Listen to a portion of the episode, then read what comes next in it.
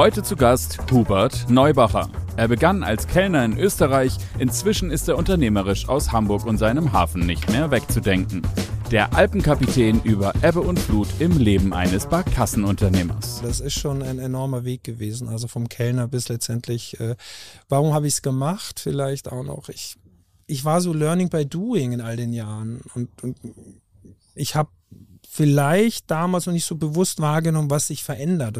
Ich dachte, naja, dann mache ich jetzt so weiter und bist halt jetzt Inhaber und so, dass dann natürlich ganz andere Pflichten mit dranhängen, die, weil du kannst auch im Vorwege nicht alles lernen. Manche mhm. Dinge lernst du erst, wenn der Status so ist, wie er ist. Mhm. Gar nicht negativ, aber gewisse Dinge, wenn der, wenn die Senioren immer noch da im Geschäft mit drin sind, ist ja so nicht einfacher. Ich habe immer gearbeitet, das wäre es meins, aber im Endeffekt, wenn die Haftung noch woanders liegt, ist es doch was anderes. Mhm. Ich will auch nicht sagen, dass ich da jetzt blauäugig reingegangen bin, aber ich dachte, naja, ich kann es ja, dann mache ich das mal. Und dann ist es dazu gekommen. The Turnalist. Unternehmerisch von Mensch zu Mensch. Der Turnbull Podcast.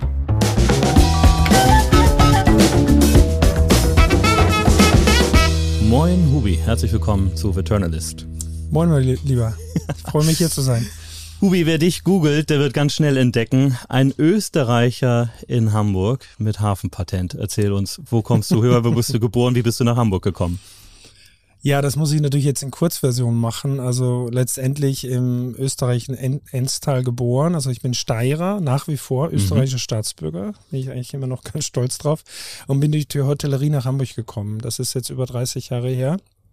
Und ähm, jetzt muss ich sogar überlegen, Jahreszahl, ich glaube, ich war 19, also mit 91 nach Hamburg gekommen in die Hotellerie und das Renaissance Hotel in der Innenstadt. Und dieses Hotel hat damals die Buffets für die Meierschiffe geliefert. Ich mache es mal kurz. so. Ja, da kommen wir gleich noch zu. Aber du hast tatsächlich als Kellner begonnen, richtig als Ausbildungsberuf. Ganz genau, ne? genau. Das hat aber, glaube ich, in Österreich auch noch einen ganz anderen, ganz anderen Standard. War, ja. war das für dich so, so der Traumberuf, in den du immer rein wolltest als Kind schon? Ach, Traumberuf weiß ich nicht. Das ist aber gang und gäbe so. Also ich mhm. sehe es auch bei meiner Familie so, jetzt auch bei meinem Neffen, der ist jetzt um die 20, äh, der ist äh, Zimmermann, der macht im Sommer halt seine Holzarbeiten und ist im mhm. Winter Kellner. Das ist ein sehr ehrbarer Lehrberuf. Ich sage auch ganz bewusst Kellner. Mhm. Hier in Hamburg oder in Norddeutschland muss man ja sagen Restaurantfachmann, ist klar. Mhm. so. Nein, aber das ist natürlich tatsächlich, ich finde, ein anderer, es ist ein Lehrberuf, der wirklich viel mitbringt, Menschen, mit Menschen umzugehen. Und das habe ich gelernt und das war für mich damals in meiner Gegend, wo ich aufgewachsen bin, ist halt auch sehr viel Tourismus und von mhm. dem her war das nichts Ungewöhnliches zu sagen, ich gehe auch in die Gastro und da war Kellner fast die erste Wahl. Ja. ja. Womit hast du so dein erstes Geld verdient? Das war auch im Service tatsächlich. Also ich habe wirklich in der Ausbildung angefangen und habe dann alle möglichen Dinge gemacht, die man so machen muss. Also Teller waschen, Frühstücksservice und so weiter. Ich bin halt immer ein bisschen kritisch, wenn Menschen heutzutage, wobei sich es ein bisschen geändert hat, vielleicht im Umgang mit den, mit den Kunden und den Gästen. Also wenn jemand ein Café aufmachen möchte, ist es vielleicht ein anderer Servicegedanke als in, in der Hotellerie, in der Fünf-Sterne-Hotellerie, mhm. den ich damals gelernt habe. Und deshalb bin ich ein bisschen kritisch, wenn Leute sagen, Kellnern kann jeder. Ich bin mhm. der Meinung, das kann nicht jeder. In der heutigen Zeit des Fachkräftemangels mhm muss ich meine äh, Meinung dazu auch ein bisschen revidieren. Wie bist du dann aus dem Enstal, aus den Bergen an die mhm. Elbe gekommen? Mhm. Das war ein bisschen Glück, wie in vielen Dingen. Also ich bin eigentlich von, von, vom Enstal, aus Haus im Enstal, wo ich herkomme, ähm, in meine Ausbildung nach Lech am Arlberg gegangen. Und dort gab es eine Familie, Familie Brune, herzliche Grüße. Die haben regelmäßig dort Urlaub gemacht und mhm. Frau Brune hatte ich glaube, heute machen es die Söhne. Also die hatten Hotels und der Mann war Architekt und die beiden Söhne waren da und mit denen durfte ich immer Skifahren gehen. Und die haben mich dann nach der Ausbildung gefragt, möchtest du nicht zu uns an die Bar ins Hotelhaus am Meer nach Norderney? Und das habe ich dann gemacht. So, ich wusste damals nicht, wo Norderney ist, sage ich ganz ehrlich, ja. Aber haben dich die Gäste quasi mitgenommen? Genau, die haben gesagt, hast du nicht Lust? Und dann habe ich das einfach mal ausprobiert. Bin einen Sommer lang nach Norderney gegangen. Mhm. Und wie war es für dich dort? Ach, das war großartig. Man darf nicht vergessen, wir waren ja alle noch analog unterwegs. Ich war quer durch Deutschland plötzlich weit weg von zu Hause und habe dann eine ganz tolle Zeit erlebt, auch äh, mit den Gästen auf der Insel. Und es war für mich als Bergkind schon was ganz Besonderes, plötzlich mhm. in so einer ganz anderen Welt zu sein. Mhm. Aber es hat dich dann in die Großstadt gezogen. Genau. nach Hamburg. Ebenso, ich habe natürlich durch Gäste dort dann auch äh, Menschen kennengelernt aus Bremen und aus Hamburg. Mhm. Und da dachte ich, mein Gott, ich möchte einfach mal Großstadt leben. Ich möchte irgendwie die weite Welt sehen. Würde man heute auch sagen, Gott, die ist noch viel größer natürlich, wissen wir alle. Aber damals war das schon für mich, Hamburg kannte ich durch mehrere Besuche von der Insel Mhm. So, wenn ich frei hatte und dachte, ich mache das einfach mal. Das war mhm. dann ein Jahr später, den Sommer drauf. Mhm. Und dann warst du im Hotel, hast du eben schon gesagt, im Renaissance Hotel und unter anderem warst du als Kellner dann bei Bar Kassenmeier genau. eingesetzt. Was für eine glückliche Fügung. Ja. Heute bist du Eigentümer von Bar Kassenmeier, eine lange Reise. Ja. Wie war dein, dein erster Kontakt hier an Bord? Ja, ich durfte tatsächlich, weil das Hotel damals die Buffets geliefert hat, ähm, als Kellner auf meinen heutigen eigenen Schiffen Kellnern. Also ich war hier dann tatsächlich der Buffet-Kellner, sozusagen, mhm. das Catering. Und habe da alles mitgemacht, äh, mit im Hotel packen, an Bord bringen und dann den Service an Bord. Und das waren so die ersten Versuche.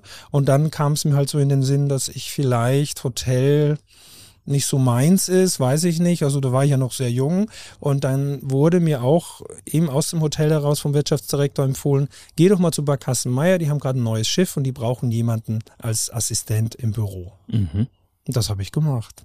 Und dann bin ich da hingegangen, habe mich vorgestellt mit Anfang 20 auch ein bisschen naiv oder ich hatte aber auch Lust dazu. Also diese ständige Veränderung war mir irgendwie, hatte ich die im Blut. Ich weiß es nicht. Ich bin dann einfach los, mich vorgestellt und ein paar Jahre später, also damals gehörte das Unternehmen Herrn Hinsen und Frau Juncker, dem Ehepaar, äh, und Herr Hinsen war der Enkel des Firmengründers und mir wurde ein paar Jahre später gesagt, naja, wir hatten ein bisschen Not am Mann und deshalb hat man mich dann halt einfach mal genommen und mal gucken, wie lange das gut geht. Ja, aber es war eine glückliche Fügung. Es war 1994, also schon ein paar, paar Jährchen her. Genau. Sag uns, wie hat sich das Ganze entwickelt vom Kellner auf dem Schiff zum heutigen Eigentümer?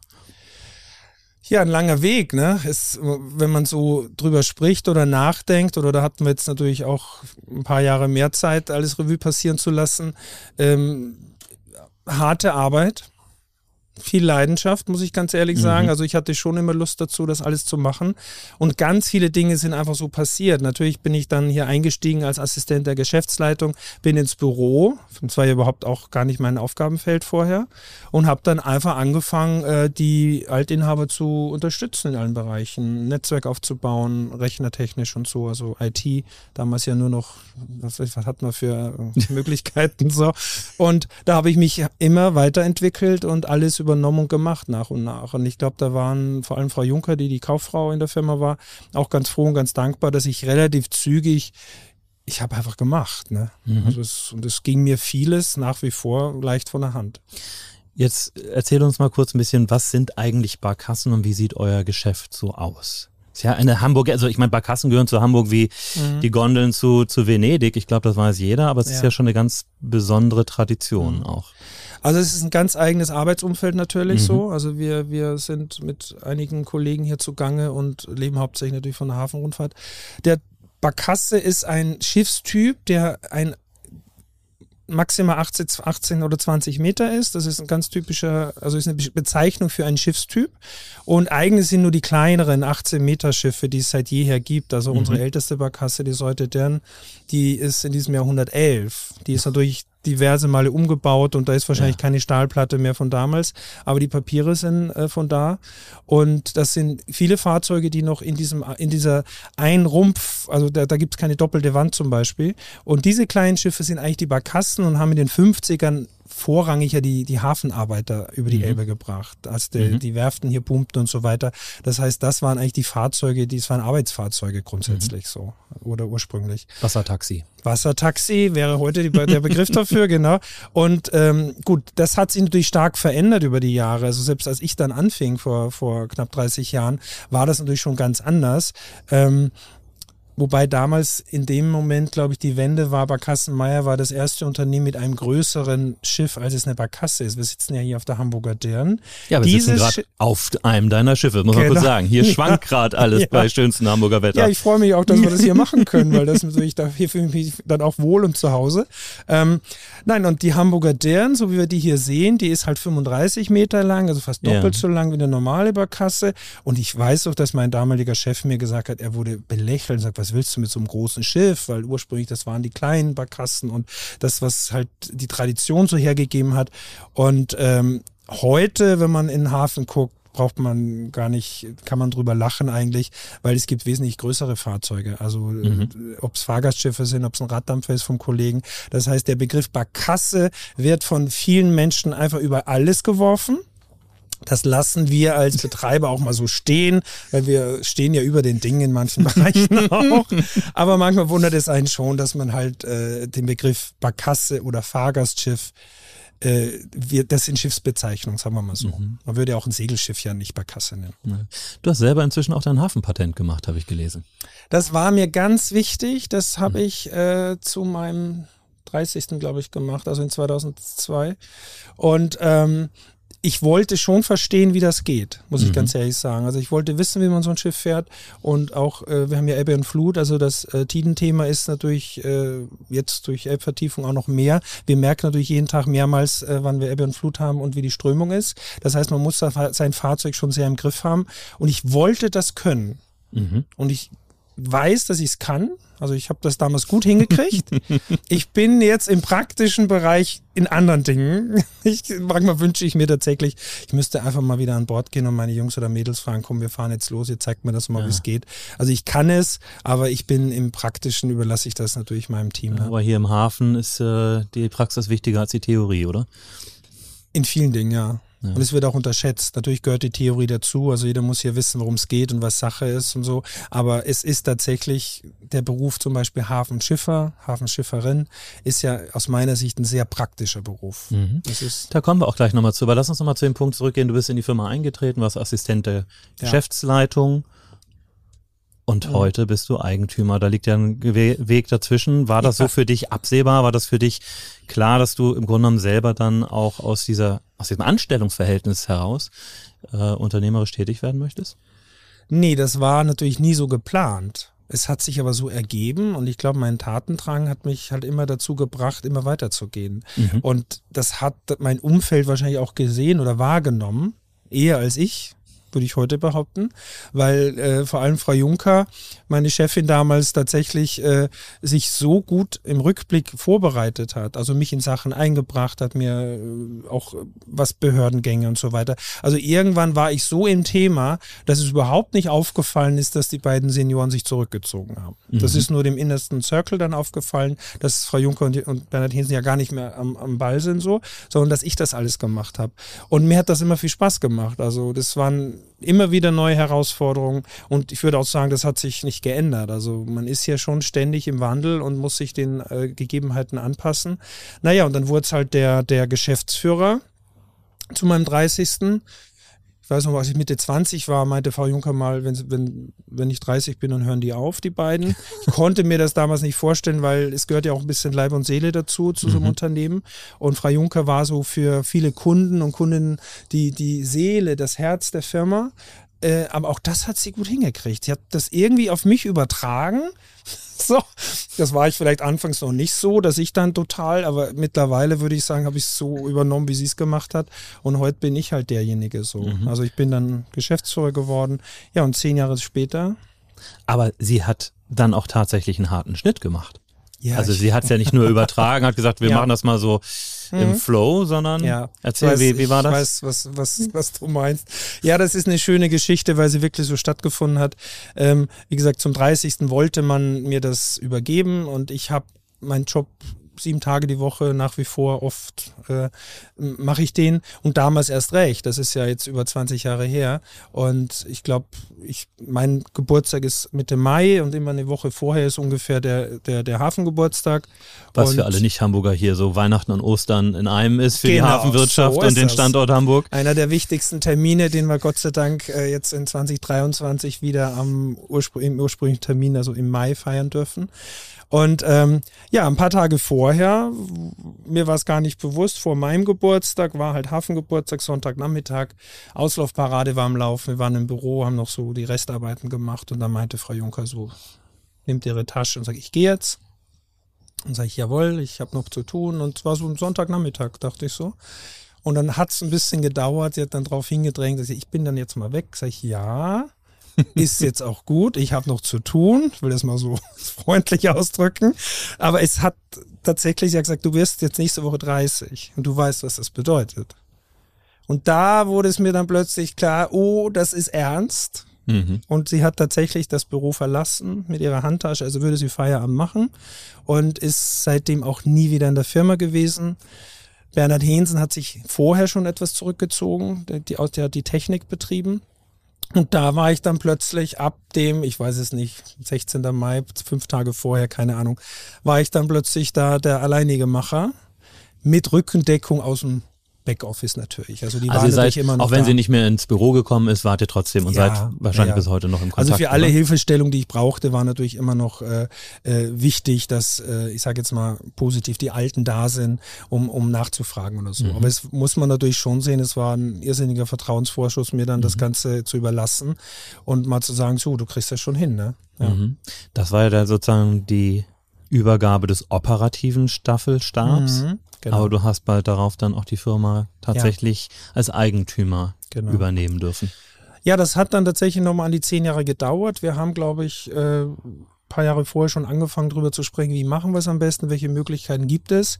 Und äh, am Ende haben wir eine gute Lösung gefunden, dass ich halt die Firma übernehmen konnte äh, zum 1. Januar 13.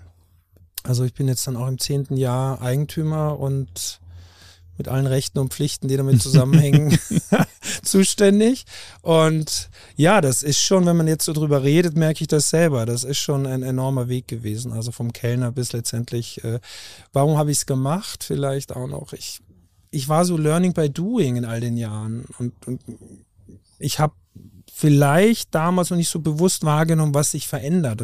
Ich dachte, naja, dann mache ich jetzt so weiter und bist halt jetzt Inhaber und so, dass dann natürlich ganz andere Pflichten mit dranhängen, die, weil du kannst auch im Vorwege nicht alles lernen. Manche mhm. Dinge lernst du erst, wenn der Status so ist, wie er ist. Mhm. Gar nicht negativ, aber gewisse Dinge, wenn der, wenn die Senioren immer noch da im Geschäft mit drin sind, ist ja so nicht einfacher. Ich habe immer gearbeitet, das wäre es meins, aber im Endeffekt, wenn die Haftung noch woanders liegt, ist es doch was anderes. Mhm. Ich will auch nicht sagen, dass ich da jetzt blauäugig reingegangen bin, aber ich dachte, na ja, ich kann es ja, dann mache ich das mal.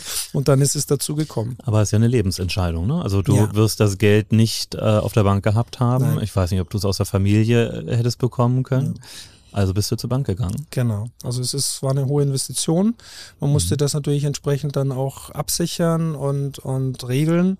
Und ich habe das auch nie bereut. Äh, ich sage mal so, die, die, die Jahre bis, wenn man es jetzt sagen will, zur Pandemie habe ich da immer gemacht. Das war auch alles machbar die Wintermonate immer etwas schwieriger als im Sommer. Wir sind mhm. ja doch ein bisschen saisonbedingt tätig so. Und ähm, aber das war alles, hat man alles immer hingekriegt und toi toi toi mit den richtigen Beratern, auch über viele Jahre hinweg die richtige, die richtigen Bankberater, Steuerberater und so, auch was so ein bisschen Wirtschaftlichkeit angeht.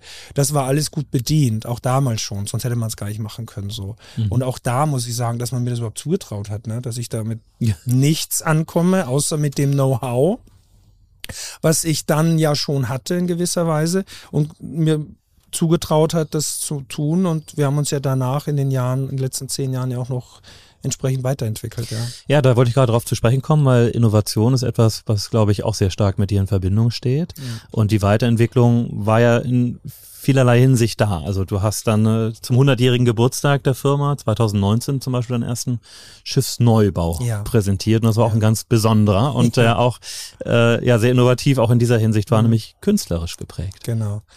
Ja, das sind halt so Dinge, die entstehen. Und da frage ich mich selber manchmal, woher es kommt. Oder ich werde oft auch gefragt. Das ist natürlich ein bisschen Lebensfreude. Oder wie geht man selber durchs Leben? Äh, ja, wir haben äh, zum 100-Jährigen der Firma im März 2019, Gott sei Dank, konnten wir das da zelebrieren, ähm, habe ich tatsächlich mein erstes eigenes Schiff gebaut. Und dieses nennt sich Enstal. Also. Nach meiner Heimat. Klar. Und ähm, ist ein von Udo Lindenberg künstlerisch gestaltetes Schiff. Jetzt muss man dazu sagen, der Begriff Kunstbarkasse, den gab es vor vielen Jahren noch nicht. Ich habe irgendwann mal angefangen, mich hat Frank Bührmann äh, von Theater of Hamburg mal gefragt mhm. und auch äh, im gleichen Schritt eigentlich auch Michael Fritz von Viva Con Aqua oder Millantor Gallery, können wir nicht ein Schiff bemalen? Das war mhm. noch ein paar Jahre vorher. Und da dachte ich sowieso eigentlich nicht. Ne? Es gibt ja auch Schiffe, die gebrandet sind. Und so. Und so fing das irgendwie an, dass wir die, die Schiffe als Leinwand gesehen haben und jungen Künstlern zur Verfügung gestellt haben. Sag ich, mach mal. Mhm. Natürlich mit einer kleinen Skizze vorweg, damit ich ungefähr weiß, was da passiert. Und es war schon ein kleiner Ritterschlag, dass dann das fünfte Schiff tatsächlich von Udo Lindenberg gestaltet wurde.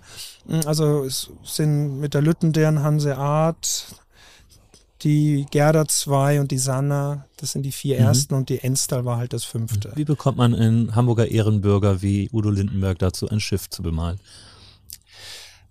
Indem man genauso kreativ und ein bisschen verrückt ist wie diese Person auch, positiv mhm. gesehen. Mhm. Also ich glaube deshalb, ich, ich sehe mich auch mittlerweile so ein bisschen, äh, das ist ja auch nicht unbekannt, ich mag ja buntes Leben, bunte Kunst, Popart in der Musik und so weiter. Das hat was mit der Lebenseinstellung zu tun oder das, was man mit kriegt, wie auch immer, was auch der Grund war, in die Großstadt zu gehen, um mhm. nochmal ganz zurückzugehen. Also das wahre Leben zu spüren. Und ein Udo Lindenberg, wenn man den mal näher kennenlernen darf, merkt man schon, warum ist er so erfolgreich? Weil er einfach ein guter Typ ist, weil er einfach verbindlich ist und weil der die Idee super fand. Mhm. Ich muss dazu sagen, natürlich musste den Kontakt haben. Der kam über Familie Walentowski von den Galerien, die äh, seine Bilder vertreiben. Und dadurch hat man sich schon ein paar Mal getroffen. Und als die Enstal im Raum stand zu bauen, war halt erste Idee zu sagen, oh, jetzt frage ich mal Udo, ne, weil Lust dazu hat. und ja, hatte er und das ist ganz toll. Und ich freue mich jedes Mal drüber, wenn die Panikbarkasse durch den Hafen fährt. Mhm. Es sind auch letztendlich, und das wurde mir später bewusst, natürlich auch eine gewisse PR dahinter im Nachhinein, weil es sind ja kleine Fotomotive. Mhm. Also diese Schiffe werden ja auch fotografiert und wir wissen alle heute in Zeiten von Social Media ist Foto ja viel wert oder bewegtes Bild auch so ein bisschen. Also unsere Schiffe werden schon viel fotografiert, weil sie halt anders sind, weil sie mhm. bunter sind und das macht mir ja auch selber Spaß. Mhm. Das habe ich von Anfang an aber auch gemacht, weil ich mich selber freue, wenn ich so ein Schiff durch den Hafen fahren sehe und es sieht einfach anders aus. So. Mhm. Aber das ist ja nur der äußere Auftritt, in Anführungsstrichen nur. Aber ja. du füllst die Schiffe ja auch mit Leben, mit viel ja. künstlerischem Leben. Ja. Erzähl ein bisschen, was, was hat dich da so, zugebracht und da angetrieben? Das war mir immer wichtig. Also die Grundbasis ist natürlich, wir leben von der Hafenrundfahrt. Wir leben vom Tourismus, das ist das mhm. Wichtigste. Und wir können froh sein, dass die Stadt Hamburg so viel bietet, dass die Menschen wieder da sind, muss man ja sagen. Und dass der Tourismus hier so läuft. Mit Kunst und Kultur und alles, was wir so erleben dürfen. Was ich auch selber konsumiere, muss ich dazu mhm. sagen. Und wenn man jetzt zehn Schiffe hat oder ich habe jetzt ein elftes dazu gekriegt, dann sind das ja quasi Spielflächen, die man nutzen kann. Mhm. Und viele glauben immer, das wäre so schwierig. Natürlich müssen wir dann, muss die Idee umgesetzt werden. Aber ob das dann Lesungen sind, ob es musikalische äh, Konzerte sind, man muss, man lernt irgendwie über die Kreativität dann auch die richtigen Leute kennen und dann macht es irrsinnig Spaß, neben dem Urgeschäft, was man hat, Hafenrundfahrt, auch Charter, Hochzeiten und so weiter, auch einfach bunte Dinge machen zu dürfen. Mhm. Also das klingt immer, ich weiß, das sage ich immer vielleicht zu oft, aber es ist neben dem operativen Geschäft, was ja auch nicht immer einfach ist und was auch eine Herausforderung ist und immer war, tut es mir einfach gut und ich glaube auch meinem Team, wenn man nebenher einfach mal Sachen machen darf, die auch ein bisschen Quatsch sind. Die so ein bisschen vielleicht nicht dort total ist. Ich verdiene mit einer Lesung nicht die mega Kohle. So, ich verdiene auch mit einem klassischen Konzert nicht, aber es tut uns gut und es tut mhm. dem Image gut und es ist einfach schön, wenn du dann junge klassische Musiker an Bord hast und du fährst mit der Commodore in den Sonnenuntergang im, und guckst die Musiker an, dahinter geht die Sonne unter und dann geht einem das Herz auf und nicht nur mir. Ich merke mhm. das dann ja, wenn ich selber mit mit dabei bin, das geht auch den Gästen so. Und dadurch schaffst du einen ganz anderen Mehrwert und eine Verbindlichkeit zu uns, aber auch, ich glaube, zu dem Gewerbe und letztendlich, das ist auch immer mein Reden, zur Stadt Hamburg und, und dem Hamburg, mhm. zum Hamburger Hafen. Ist das für dich persönlich auch so eine Art Ausgleich zu dem operativen Tagesgeschäft? Ja. ja. Also mein Team im Büro sagt auch immer, ich brauche immer irgendwelche Projekte, weil wenn ich, wenn ich kein Projekt habe, auf das ich hinarbeiten kann, dann werde ich teilweise vielleicht sagt man auch mal un, un, äh, pässlich oder, oder ungnädig. Äh, ja, das ist so ein bisschen der Ausgleich das, was du tun musst, was mhm. wichtig ist und klare Kante zeigen und das, was du tun darfst. So, und ich habe halt die Freiheit, gewisse Dinge zu tun. Und ich kann auch verraten, dass wir jetzt das sechste Kunstschiff in der Schleife haben. Also es wird man okay. jetzt ab diesem Sommer dann sehen oder relativ zügig. Und zwar ähm, haben wir mit der Kunsthalle jetzt ein, ein, äh, eine Kooperation und wir werden demnächst den Wanderer auf der Commodore sehen, der durch den Hamburger Hafen fährt. Auf der Commodore. Ja, Was für ein schönes Schiff. Er kommt aufs Freideck. sehr ja. schön. Und äh, das ist noch relativ frisch, aber da freue ich mich sehr drüber. Das ist dann Kunst und Branding zugleich, muss ich dazu mhm. sagen. Aber hätte ich nicht angefangen, eine kleine Cabrio-Barkasse mal gestalten zu lassen, wäre vielleicht auch eine Kunsthalle nie auf die Idee gekommen. Wir fragen den Neubacher mal, ob wir das nicht machen können. Also da freue ich mich sehr drüber, weil es immer, weil eins das andere ergibt. Mhm. Woher nimmst du persönlich diese, diese Kraft, diese Inspiration? Gibt es für dich Quellen, die du da regelmäßig anzapfen kannst? Ja, das sind schon die besagten Dinge, aber auch abseits der Firma natürlich mhm. schon auch diese kulturelle Welt. Ich weiß gar nicht, ob ich, hätte ich einen anderen Weg eingeschlagen, es hat sich auch so ein bisschen ergeben. Vielleicht wäre ich ja auch Künstler geworden. Ich mhm. wüsste jetzt nicht womit. Das muss ich ganz ehrlich sagen. Aber ich habe irgendwann erkannt, meine Rolle ist, Kunst zu supporten und zu genießen. Und das tun wir auch in der Freizeit. Also ich und mein Freund Norbert, wir sind viel unterwegs. Mhm. Ich bin musikalisch auf vielen Konzerten und da auch sehr breit gefächert. Also ich bin mhm. relativ regelmäßig als Unterstützer auch in der Elbphilharmonie in der Staatsoper. Aber jeder, der mich kennt, weiß auch, ich komme ja an den 80er Jahre Konzerten nicht vorbei. es ist ja nun mal so, also Popmusik äh, in alle Richtungen und so weiter. Und es darf auch tatsächlich mal eine Helene Fischer sein was auch damit zu tun hat, dass man sich kennt und gewisse Stammkunden hat. Also neben Udo ist mhm. auch äh, Helene durchaus regelmäßig mit ihrem Management an Bord. Das haben wir jetzt gesehen, als sie jetzt im Frühjahr hier war mit ihren Shows. Das war super und da geht man natürlich auch hin. Das ist natürlich auch High-End-Unterhaltung. Mhm. Musikalisch muss es jeder für sich entscheiden. Mir tut's gut, mich holt es raus aus meiner Welt, mhm. weil mein Kopf ist ja immer in der Firma. Mhm. Tag und Nacht. Und jetzt hast du eben schon äh, das Wort Pandemie selber in den Mund genommen. Ja. Es waren für dich im Grunde genommen drei Jahre, sagtest du schon im Vorgespräch, weil das äh, letzte Jahr quasi nur noch eine halbe Saison war. Mhm. Wie war diese Zeit für dich, wenn plötzlich dieser Draht zur Firma quasi abgeschnitten ist, ja. alle Verantwortung äh, aber trotzdem noch bei dir liegt? Das war ein extremes Auf und Ab. Und ich weiß, ich, ich habe natürlich mit vielen Menschen gesprochen, das, es ging uns ja allen mehr oder weniger nicht gut. Aber nicht zu wissen, also im Frühjahr 20, wir hatten ein richtig gutes Jahr vor uns. Wir hatten auch ein anstrengendes 2019 hinter uns mit dem Jubiläum und der guten Jubiläum, Saison. Ja. Ähm, und plötzlich bricht dir dann alles weg ab Februar, März. Wir haben ja ganz früh schon gemerkt, dass hier ist was los, so. Mhm. Und ich habe, glaube ich, drei Tage vor dem ersten Lockdown habe ich meinen Mitarbeitern gesagt, so, wir müssen morgen nicht mehr kommen, es ist nichts mehr zu tun. So, ich glaube, drei Tage später, 16. März, wurde dann geschlossen. Und diese Momente, die kann man auch nicht beschreiben. Ich bin alleinhaftender Unternehmer. Wir haben viel investiert. Die Enstyle ist gerade ein Jahr in Fahrt gewesen und so weiter. Die Investitionen waren hoch, sind immer noch hoch. Ist siebenstellig, oder? Kann ja, so das ist, ist schon ganz ordentlich. Ich müsste es jetzt nochmal zusammenrechnen. so, ja, natürlich sind das, ein, äh, am Ende ist die Firma, ein paar Millionen sind das dann schon, die da dran hängen. Dann hast du 45 Mitarbeiterinnen so, die dich unterstützen, denen du dann plötzlich Dinge mitteilen musst, von denen du selber keine Ahnung hast. Wir hatten unseren, unser Steuerbüro dann gebeten, Thema Kurzarbeit, das haben die alle Jahre lang nicht gemacht. Mhm. Ich hatte Gott sei Dank einen guten Draht zur Arbeitsagentur, das ist mir noch eine, ich glaube am Donnerstag vor dem Lockdown kam die noch zu uns ins Haus, hat mir das alles erklärt, was äh, die Kurzarbeit angeht. Die mussten wir nutzen. Wir sind 100% Tourismus.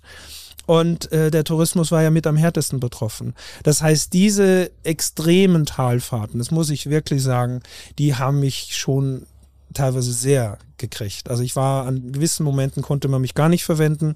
Ich habe das getan, was ich tun musste. Das toi toi toi muss ich auch sagen. Mhm. Keiner bringt einem bei, wie man Krise managt als Unternehmer. Das habe ich dank meiner Berater gut hingekriegt. Und es hat sich natürlich immer mal wieder, es ging, war ja insofern auf und ab, erster Lockdown, du wusstest gar nichts, was passiert. Wir wussten es alle nicht, was passiert. Bis die Hilfsgelder, die dann zur Verfügung standen, irgendwann kamen. Die haben es natürlich dann leichter gemacht, aber bis die da waren, mhm. bin ich tausend Tode gestorben. Also da war ich dann wirklich schon ein bisschen, schon sehr am Ende. Ähm, ich kann heute rückblickend sagen, es hat mir sehr, sehr viel beigebracht. Ich habe die drei Jahre, also zwei Jahre Pandemie, wir waren zweimal geschlossen, einmal zwei Monate, einmal sieben Monate, also von 20 auf 21 über den Winter hinweg waren wir ja äh, gesamt äh, Lockdown-mäßig geschlossen, wie so viele andere auch. So, und da musst du die Zeit natürlich überbrücken. Da musst du für dich sehen, wie kommst du mit dir selber klar? Und du musst ja trotzdem der positive Motivator sein für dein Team. Mhm. Du musst ja trotzdem sagen, wir schaffen das, wir, wir kriegen das hin. Das war nicht immer leicht für mich. Ich habe jetzt nie gedacht, dass wir es nicht schaffen, aber natürlich überlegst du dir, was passiert jetzt? Wie, wie musst du dich neu aufstellen? Wann geht's weiter? Das wussten wir ja alle nicht. Und als es dann tatsächlich zu Ende war, wissen wir alle, dann war ja in 2022 der, der Ukraine-Angriff, der uns ja in, ins nächste Dilemma gestürzt hat. Und deshalb ging es für uns erst ab Frühjahr 23 wieder richtig los. Ich habe viel persönlich für mich gelernt. Ich habe auch gemerkt, weniger ist mehr. Mhm. Und habe mir eigentlich auch gewünscht in der Zeit, dass die ganze Gesellschaft so ein bisschen weil so habe ich es davor auch empfunden. Vielleicht waren wir auch alle viel zu hoch, viel zu schnell, viel zu weit. Das Rad hat sich gedreht, ratter, ratter, immer wieder. Und das war für uns alle normal.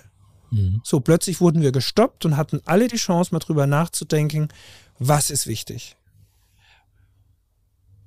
in welcher Phase auch immer. So.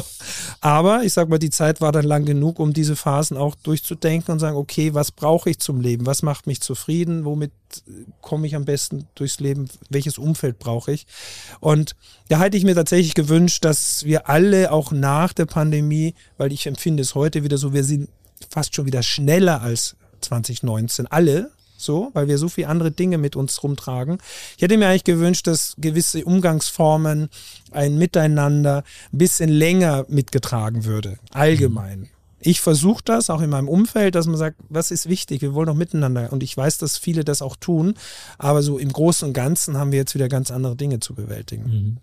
Ich hatte eins, was ich wirklich, und da bin ich jetzt noch ein bisschen dran, ich habe ein bisschen Sorge, dass ich meine Lockerheit, Leichtigkeit und Kreativität, dass, dass, dass die, die ist nicht untergegangen. Die war eine ganze Zeit lang verdeckt. Aber natürlich denke ich heute anders über Dinge nach. Mhm. Also einfach mal ein Schiff bemalen, so wie vor, vor 15 Jahren. Das machen wir jetzt einfach mal. Da denke ich heute dreimal mehr drüber nach. Mhm. Weil ich weiß, es können Dinge passieren, die können wir nicht beeinflussen. Das war bis vor drei Jahren nicht. Da ging es ja auch im Tourismus in Hamburg immer wieder bergauf. Und toi, toi, toi, der läuft auch wieder. Mhm. Was hast du unternehmerisch für dich aus dieser Zeit rausgezogen? Was machst du jetzt tatsächlich anders? Oder was lässt du sein? Ich versuche weiterhin so ein bisschen, also ja, dieses hochgelobte, die hochgelobte Work-Life-Balance versuche ich mhm. für mich persönlich ein bisschen mehr in den Vordergrund zu schieben. Das geht nicht immer, nicht in der Hochsaison. Ähm, ich habe jetzt, wenn es darum geht, ich habe während der Pandemie angefangen, Sport, sehr intensiv Sport zu machen, weil ich gedacht habe, wenn einer fit sein muss, körperlich und geistig, dann bin ich das für uns alle im Team. Das habe ich hingekriegt und das mache ich heute noch. Ich habe mein Auto abgeschafft. Ich fahre seit drei mhm. Jahren nur noch Fahrrad, was mir sehr, sehr gut tut. Ich kann es nur jedem empfehlen, ohne dass ich jetzt total die Nachhaltigkeit, die wichtig ist, aber es ist für mich so gut, mit dem Fahrrad durch Hamburg zu fahren. Ich liebe es. Und ich mache dreimal die Woche morgen Sport und äh, versuche auch noch ein, zweimal die Woche um die Alster zu marschieren. Das hätte ich mhm. früher nie gemacht kennen uns ja auch ein bisschen, Per Arne, das hätte ich früher, war das nie Thema. Heute hat das Priorität. Ich baue mhm. mein, mein, mein, meine Termine um diese Sporttermine und ich versuche das, was ich hier erzähle, auch so ein bisschen Einfluss in, zu bringen in mein Umfeld weiterhin und auch mal zu stoppen und langsamer zu sein. So. Und unternehmerisch ist es ja so, dass ich tatsächlich, glaube ich, Glück habe, dass ich durch meine Art und Weise und auch Führungs als Führungskraft mein Team relativ nah an mir dran habe. Mhm. Das habe ich bis vor der Pandemie immer gedacht, ah, als Chef müsstest du mal ein bisschen klarer, ein bisschen härtere Kante und so weiter. Ich wusste immer viel von meinen Leuten und ich war immer nah dran. Ich war immer so ein Chef, der sehr nahbar war. Das war für mich natürlich auch nicht immer einfach, wenn du viele Dinge von deinem Team weißt. Heute glaube ich tatsächlich, ist es, hat sich ja doch etwas verändert in der Gesellschaft. Wünschen sich die Arbeitnehmerinnen, Chefs, Chefinnen, so wie ich einer bin, ohne mich jetzt zu loben. Ich mache auch nicht alles richtig. Aber ich merke schon, auch jetzt, wir haben das Team wieder aufgestockt. Wir waren wirklich bei unter 20 während der Pandemie. Jetzt sind wir fast wieder bei 40 angekommen, dass die Truppe sich neu mischt, aber mit einem harten Kern, der lange bei mir ist, auch tatsächlich wieder gut zusammen, zusammenpuzzelt. Und das kann man nur, indem man, glaube ich, ja, weiterhin so offen, optimistisch mit seinen Leuten umgeht. Mhm. Du hast es, äh, hattest das Thema Facharbeitermangel schon angesprochen und ja. ähm, auch das Thema, dass du mit Schulklassen arbeitest. Ja. Und es ist ein Ausbildungsberuf, den du hier ja. anbietest. Nicht nur im Veranstaltungsbereich, sondern ja. eben auch in der Schifffahrt. Ja. Wie bekommst du die Leute hier an Bord? Weil ich kann mir kaum vorstellen, dass jemand in seinem Schulzimmer sitzt und sagt, ich möchte später mal bei Kassen durch den Hafen fahren. Mhm. Aber genau diese Leute möchtest mhm. und brauchst du ja, für dein Geschäft. Also Hafenschiffer, Hafenschifferin ist der hauptsächliche Lehrberuf. Wir haben auch noch Eventmanagement, aber mhm. äh, klar, wir brauchen Schiffsführer und, und Menschen, die die Schiffe fahren wollen und die auch mit Menschen umgehen wollen. Also ich ich glaube, dass das ein Ergebnis über all die Jahre hinweg ist. Also wenn du so transparent bist und so öffentlich durchs Leben gehst wie ich, äh, ich, ich mag mich gern vor Leute stellen oder ich mag gern jungen Leuten erzählen, was wir machen. Ob es die Girls and Boys Days sind, da kriegst du ganz kleine Jungs und Mädchen, mhm. die dann mit 11, 12, 14 Jahren dann schon mal einen Tag reingucken dürfen. Ich bin ein großer Freund davon, Schulpraktikanten aufzunehmen, äh, um den jungen Menschen zu zeigen, guck mal, das gibt es alles so.